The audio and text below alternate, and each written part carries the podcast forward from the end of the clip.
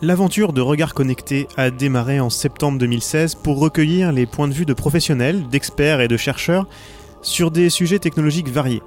L'intelligence artificielle s'est vite imposée comme un des sujets phares. Un sujet passionnant, bien sûr, mais qui souffre souvent d'un traitement peu scrupuleux. Le cycle classique de la hype techno-marketing finalement. Pour essayer d'aller plus loin et pouvoir livrer une vision la plus large et complète possible d'angles abordés et d'avis sur ces sujets, nous sommes allés à la rencontre de plusieurs dizaines de regards tout au long de l'année 2017. Afin de mettre en perspective tous ces regards, un premier documentaire vidéo est sorti, mis en avant par le journal Les Échos, et plein d'autres gens intéressés par ce traitement un peu différent. Je suis Antoine Gouritin, producteur de la série audio Disruption protestante qui partage les mêmes valeurs et la même volonté de vulgarisation. Avec Thomas, créateur de Regards Connectés, nous avons voulu vous proposer une nouvelle version de ce documentaire sur l'intelligence artificielle. Une version encore plus complète, augmentée de passages inédits. Mais surtout, une version conçue pour une expérience d'écoute 100% mobile. Plongée au cœur de l'intelligence artificielle en voiture, dans les transports, en cuisine ou pendant votre séance de sport. Quand on parle de l'intelligence artificielle, il y a un premier obstacle tout simple à la bonne compréhension du sujet. Qu'entend-on par ce terme? Au cours de nos rencontres, les regards ont donné des définitions différentes dans la forme qui se rejoignent malgré tout sur le fond. C'est cette différence d'approche qui est intéressante à étudier pour déconstruire les discours actuels sur l'intelligence artificielle et en avoir une vision plus globale. Écoutons tout d'abord Jean-Gabriel Ganassia, auteur de l'ouvrage de référence Le mythe de la singularité aux éditions du Seuil, et professeur de sciences computationnelles à l'université Pierre et Marie Curie, devenue aujourd'hui Sorbonne Université. L'intelligence artificielle, c'est une discipline scientifique. Hein. Je crois qu'il faut s'en rappeler. Hein. Elle a été inventée en 1955 par deux jeunes gens à l'époque qui avaient 28 ans, John McCarthy et Marvin Minsky. Spécialiste des neurosciences et auteur à succès dans ce domaine, Idriss Aberkan nous livre une définition très personnelle qui permet de bien cerner le problème mathématique posé. L'intelligence artificielle, c'est le logarithme de demain, d'aujourd'hui. Avec elle, quand elle sera bien faite, en une seconde, tu pourras faire quelque chose qui prenait des mois. Quant à lui, Nicolas Miel, président de The Future Society et passé par la Harvard Kennedy School, convoque nos imaginaires. Avant même d'être euh, une série d'algorithmiques, la définition est tellement, elle a un côté historique, elle émerge de, plusieurs décennies d'histoire. Euh, elle s'est imbriquée dans un système sociotechnique avec de la littérature, de la science-fiction, euh, de l'ingénierie, de la science, de l'entrepreneuriat. Et donc, moi, j'aime bien la définir au départ comme un imaginaire sociotechnique, un imaginaire collectif.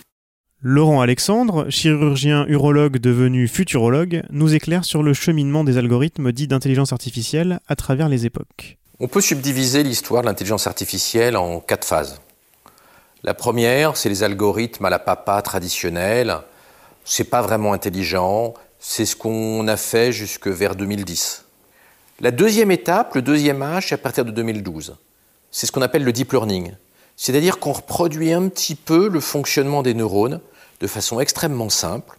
Et quand on a énormément de données, ça permet à l'intelligence artificielle de deviner les modes d'organisation de la connaissance. Reconnaître une image, reconnaître le langage, analyser un scanner. C'est très spécialisé, c'est pas du tout transversal comme le cerveau humain, mais ça peut analyser une radio mieux qu'un radiologue. Ça peut conduire une voiture mieux que le meilleur des conducteurs. Idriss Aberkan. J'aime beaucoup quand on a découvert les logarithmes. Tu sais qu'on a découvert les logarithmes au départ mathématiquement pour euh, libérer le temps de cerveau disponible des astronomes. Parce qu'en fait, le principe fondamental du logarithme, c'est de transformer une multiplication en addition. Faire une multiplication sur le papier, c'est beaucoup plus long que de faire une addition. Les astronomes devaient faire des tonnes de multiplications tous les jours sur le papier. Avec une table logarithmique, tu dois faire évidemment au départ calculer tous les logarithmes, mais tu le fais une seule fois. Ensuite, t'imprimes la table comme un gros taré, et du jour au lendemain, dans toute l'Europe, tu vas réduire le temps de travail pour la même tâche, mais par 100 ou 1000. Parce que le nombre d'opérations mentales qu'il faudra faire pour calculer une orbite, prévoir une éclipse, etc., va être réduit de 100 ou 2000 parce que ce sera plus que des additions à faire par rapport à des, à des multiplications, excuse-moi. Et donc euh, Laplace, Pierre Simon de Laplace avait dit béni soient les logarithmes parce qu'ils rallongent notre durée de vie. C'est-à-dire qu'en 100 ans, bah, à l'époque c'était pas 100 ans l'espérance de vie humaine, mais disons en 160, 60 ans d'espérance de vie humaine, on peut faire beaucoup plus de choses. Et moi, Pierre Simon de Laplace, en 60 ans, je vais pouvoir euh, calculer beaucoup plus d'orbites, prévoir beaucoup plus d'éclipses, anticiper beaucoup plus de comètes. Donc béni soit... Bah, L'intelligence artificielle, c'est le logarithme de demain. Retrouvons Jean-Gabriel Ganassia en historien de la discipline scientifique dénommée intelligence artificielle et sur ses objectifs initiaux qui étaient de simuler des capacités intellectuelles humaines avec des machines. Quel était leur objectif euh, Donc, euh, mettre en place une discipline scientifique qui avait pour but d'étudier l'intelligence avec les moyens de l'artificiel, hein, avec les machines. Décomposer l'intelligence en euh, éléments et ensuite reproduire ces différentes fonctions, ces facultés cognitives avec des machines, des ordinateurs en particulier. L'ordinateur était tout nouveau, hein. il venait euh, d'être réalisé en 1946. Euh, Mais je pense que leur idée allait plus, plus loin, hein, avaient un souvenir de la cybernétique. Hein. Marvin Minsky lui-même hein, avait commencé à travailler sur les réseaux de neurones formels. Et ça, ça peut se réaliser avec des composants électroniques. C'est pas nécessairement un ordinateur. Donc voilà, voilà l'objectif initial.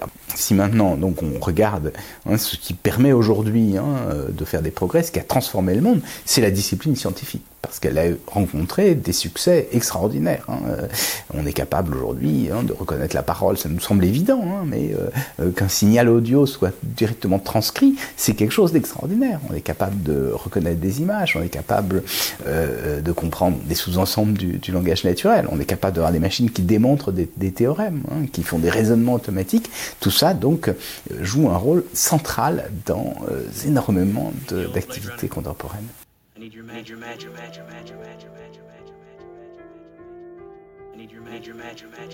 Au-delà de la définition, allons maintenant questionner les capacités réelles de l'intelligence artificielle d'aujourd'hui. Elle est devenue un objet de fantasme entretenu par toutes les parties prenantes d'un secteur en plein boom économique. Des géants américains aux startups de la French Tech en passant par les sociétés de conseil en informatique, on nous sert de l'IA à toutes les sauces. L'intelligence artificielle avance vite, mais est-elle déjà aussi efficace qu'on le prétend Stéphane Mallard, auteur et conférencier, nous en dit plus. On fait des progrès exceptionnels en intelligence artificielle depuis quelques années parce qu'on a inversé l'approche qu'on utilisait en informatique habituellement. Au lieu de programmer des machines avec des règles, cette fois-ci on les inverse. On donne des exemples à la machine et on lui laisse on la laisse découvrir ses règles. C'est grâce à ça qu'on entraîne des machines aujourd'hui à reconnaître leur environnement visuel. C'est comme ça qu'on reconnaît des chats sur des photos, qu'on reconnaît sur Facebook aussi en photo. Mais on apprend aussi à des machines par entraînement, par essai-erreur, à atteindre des objectifs. C'est comme ça qu'on apprend à des machines à jouer à des jeux vidéo. Que dernièrement, euh, DeepMind de Google a battu le meilleur joueur de Go au monde. Simplement par entraînement, par essai-erreur, la machine a réussi à se calibrer, à trouver elle-même ses règles pour devenir experte euh, sur toutes ses tâches. Et on va pouvoir le généraliser pour faire n'importe quel type de tâche, que ce soit dans la médecine, dans la finance, dans le droit, absolument toutes les tâches qu'on fait, euh, qu'on peut faire aujourd'hui par les êtres humains. Afin de bien comprendre les avancées récentes, Jean-Gabriel Ganassia fait le point avec nous entre changement de concept et puissance de calcul décuplée. L'intelligence artificielle, au début, n'a pas pour objet de copier le cerveau. Hein. Elle veut essayer de reproduire des facultés intellectuelles. C'est pas la même chose. Hein. Donc, on peut, bien sûr, s'intéresser euh, à la modélisation euh, de la physiologie. Hein. Ça peut être la modélisation de la rétine, ça peut être la modélisation de, euh, la cochlée, ça peut être la modélisation, effectivement, d'une partie du, cerveau. C'est un objectif particulier. Il y a une discipline particulière qui s'appelle la neuroscience computationnelle, dont c'est l'objet.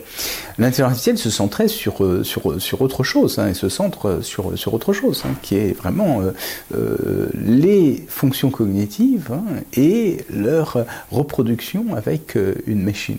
Et ça, ça a fait l'objet de beaucoup de progrès depuis le, début, et ça n'est pas fini certainement, il y a d'autres choses qu'on pourra faire. Alors c'est dû d'abord à des évolutions dans la, dans la réflexion, hein, une meilleure compréhension, une meilleure maîtrise de euh, certains euh, phénomènes. Et puis c'est dû aussi à la puissance des euh, ordinateurs contemporains qui permettent de faire des choses qu'on avait du mal à faire auparavant. Nicolas Miel. Avec des algorithmes d'apprentissage profond qui tournent avec plusieurs centaines de couches de calcul parallèles, dont on ne comprend pas la façon dont les différentes couches articulent le poids qu'on attribue aux neurones artificiels des uns par rapport aux autres, ce qu'on a, c'est des données d'entrée, une fonction d'objectif et des délais de sortie. C'est le principe de la boîte noire. Euh, ce qu'on voit émerger, c'est la possibilité, dans certaines mesures, pour le marché, de traiter ce problème, de contourner le problème. Notamment en, prêtant une, attention très particulière à la façon dont on éduque les IA, à la façon dont on assemble ces jeux de données d'éducation, dont on les paramètres, euh, pour, pour, maximiser la confiance et minimiser les risques. Pour aller plus loin, Thomas a rencontré Stuart Russell, professeur à Berkeley et bien connu des spécialistes du sujet. Un regard qui permet d'en savoir plus sur ce qui se passe de l'autre côté de l'Atlantique du point de vue académique. Stuart Russell est notamment à la pointe de ce que l'on appelle l'apprentissage machine profond, le fameux deep learning. Ce que nous faisons dans l'intelligence artificielle est de tenter de généraliser graduellement les capacités des algorithmes afin qu'ils s'appliquent dans plus de cas et avec moins d'intervention humaine. C'est l'un des problèmes de la technologie d'apprentissage profond. C'est une technologie tabula rasa. C'est-à-dire qu'on ne peut y injecter de connaissances initiales sous une forme lisible par la machine. À première vue, ça ne marche pas. Alors comment on peut faire un data scientist pour que ça fonctionne? Le data scientist pense d'abord au problème, puis essaie de déterminer les implications nécessaires à la seule chose qu'il puisse faire, modifier l'architecture du réseau de neurones pour pouvoir modifier la structure convolutive du partage des poids. Essayer différentes fonctions d'activation. Essayer différentes tailles de champs récepteurs. Changer l'ordre des différentes couches. Mais c'est une façon très limitée d'expliquer ce qu'on sait du problème, et ça signifie que ce n'est pas une technologie complètement automatisée.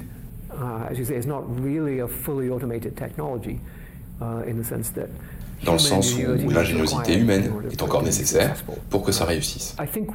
Je pense qu'on apprend petit à petit à la rendre plus généraliste.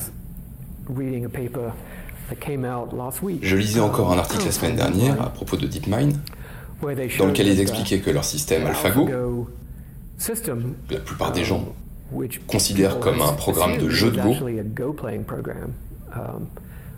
était capable, en l'espace de deux heures de temps, de battre le meilleur programme d'échecs du monde ou le meilleur programme de jeu de shogi. Donc, ça prouve qu'il a une certaine généralité. Elle reste limitée à des jeux à deux joueurs qui prennent des décisions à tour de rôle, discrets, etc. Donc ça ne menace pas de prendre le pouvoir sur le monde immédiatement. Mais c'est ainsi que progresse l'intelligence artificielle.